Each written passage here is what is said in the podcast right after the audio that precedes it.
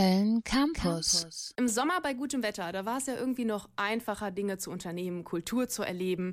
Aber jetzt, wo es so langsam draußen echt kalt und nass wird und vor allem auch so früh dunkel, da sind Theater und Konzerte natürlich nicht mehr so leicht möglich. Ein Tipp, wie man aber auch jetzt im Herbst Kultur an der frischen Luft erleben kann, den hat meine Kollegin Katja Egler für euch. Lasst uns spazieren gehen. Aber heute mal nicht um den Decksteiner Weiher oder an der Flora entlang. Auch nicht durch Ehrenfeld oder Nippes, nach Rodenkirchen oder an den Pollerwiesen entlang. Nein, lasst uns doch mal durch ein eher unterschätztes Vehl gehen. Durch Mülheim. Im Norden Kölns findet man nämlich viele spannende Orte. Und genau das will die Seite mülheim.cologne zeigen. Die Progressive Web App, also im Prinzip eine Webseite, die sich auf Laptop und Smartphone wie eine App verhält, bietet vier verschiedene Audio-Walks durch Mülheim an. Darin werden Themen wie Migration, Natur und Industrie, Idealismus in einem sozial schwachen Viertel und Gentrifizierung behandelt. Hat man sich dann für eine Tour entschieden, zeigt die Seite die ganze Route mit dem empfohlenen Startpunkt an. Nehmen wir zum Beispiel Tour 1. Die heißt AnrainerInnen und geht über die zentrale Rolle des Wassers in Mülheim und die industrielle Vergangenheit. Hier ist der Startpunkt das Gebäude 9. Eine Club- und Konzertlocation, die zu den ältesten Institutionen der Mülheimer Alternativ-Indie-Szene gehört.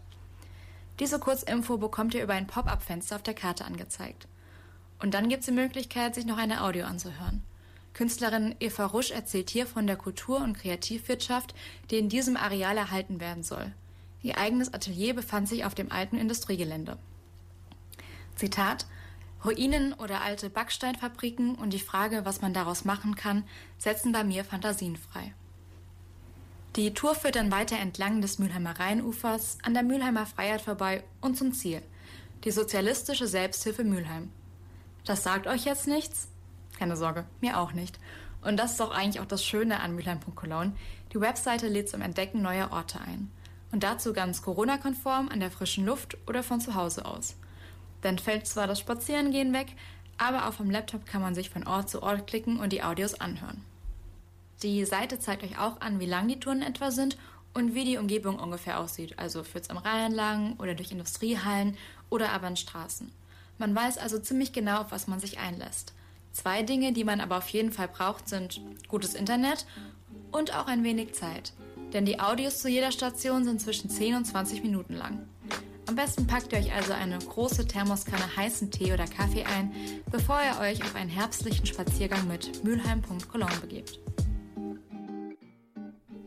Mein heißer Tee, der steht auch schon vor mir. Vielen Dank an meine Kollegin Katja Egler für ähm, den Beitrag über Mühlheimat Cologne. Und wir bitten den kleinen Namensfehler eben zu entschuldigen, denn wir alle nehmen momentan unter etwas erschwerten Bedingungen von zu Hause auf. Und da kann es dann auch mal passieren, dass draußen vor dem Haus den ganzen Tag eine Baustelle tobt und man echt erst kurz vorm Schlafengehen aufnehmen kann.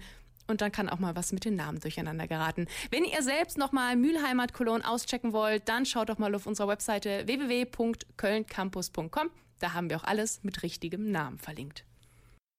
Köln Campus. Campus.